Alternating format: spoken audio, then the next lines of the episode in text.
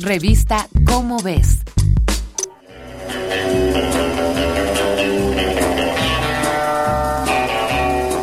El 27 de marzo de 1977, en el aeropuerto de Los Rodeso, en la isla española de Tenerife, dos aviones Boeing 747 de KLM y de Pan American chocaron en la pista, lo que dejó un saldo de 583 muertos. Nunca se encontró a los culpables por la sencilla razón de que no se buscaron. Y no se les buscó porque en cuestión de accidentes aéreos no se considera que exista un solo culpable. En principio esto puede parecer irresponsable, pero es de hecho una forma bastante eficiente de conseguir vuelos seguros. Si se hace una comparación estadística, ocurren muchísimos menos accidentes en aviones en proporción a los ocurridos en automóviles, barcos, bicicletas o motocicletas. Por ello es, genuinamente, la forma más segura de viajar. Pero ¿cómo nos podemos sentir seguros si en caso de un accidente no se responsabiliza a los culpables. Bajo cualquier sistema punitivo, el responsable o culpable de cualquier accidente o crimen es castigado para evitar que vuelva a cometer la falta que se le imputa. Así entonces, tras el accidente de un avión, hay que entender la situación del piloto, de la torre de control, de los mecanismos del avión, del clima, de la ruta y, en caso de estar involucrado otro avión, lo mismo desde el otro lado.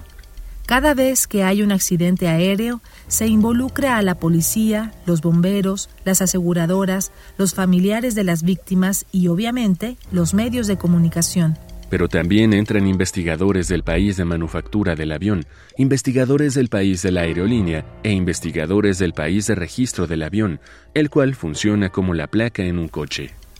Sin embargo, algunos se preguntarán, ¿de qué sirve que se investiguen tantas cosas si al final no se buscará a algún culpable a quien castigar?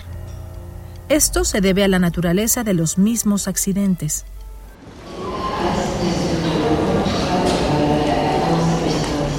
Un accidente aéreo, en lo general, no se debe solo a las acciones, deliberadas o no, de unos cuantos individuos, sino que implica la falla de un sistema con causas de muy diversos tipos. Por ello, se pueden dividir en dos tipos de fallas, pasivas y activas. Las fallas pasivas son errores que a la larga provocarán un accidente, mientras que las fallas activas son precisamente los errores que las desencadenan. El problema con las fallas pasivas es que algunas de estas pasan inadvertidas hasta que no se comete un error que las evidencia, y deducirlas antes de tiempo no es precisamente fácil. De ahí que todo accidente sea una oportunidad para identificar la mayor cantidad de fallas pasivas posibles y aplicar protocolos de seguridad alrededor del mundo para que éstas no vuelvan a provocar ningún siniestro.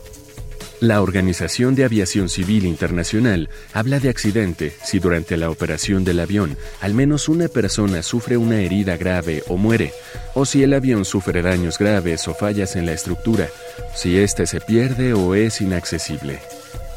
Cada vez que subes a un avión, puedes asegurarte de que no solo los pasajeros han pasado una serie de filtros de seguridad, sino que toda la tripulación y el mismo vehículo también han pasado filtros que se remontan a muchas, muchas pruebas a lo largo de los años.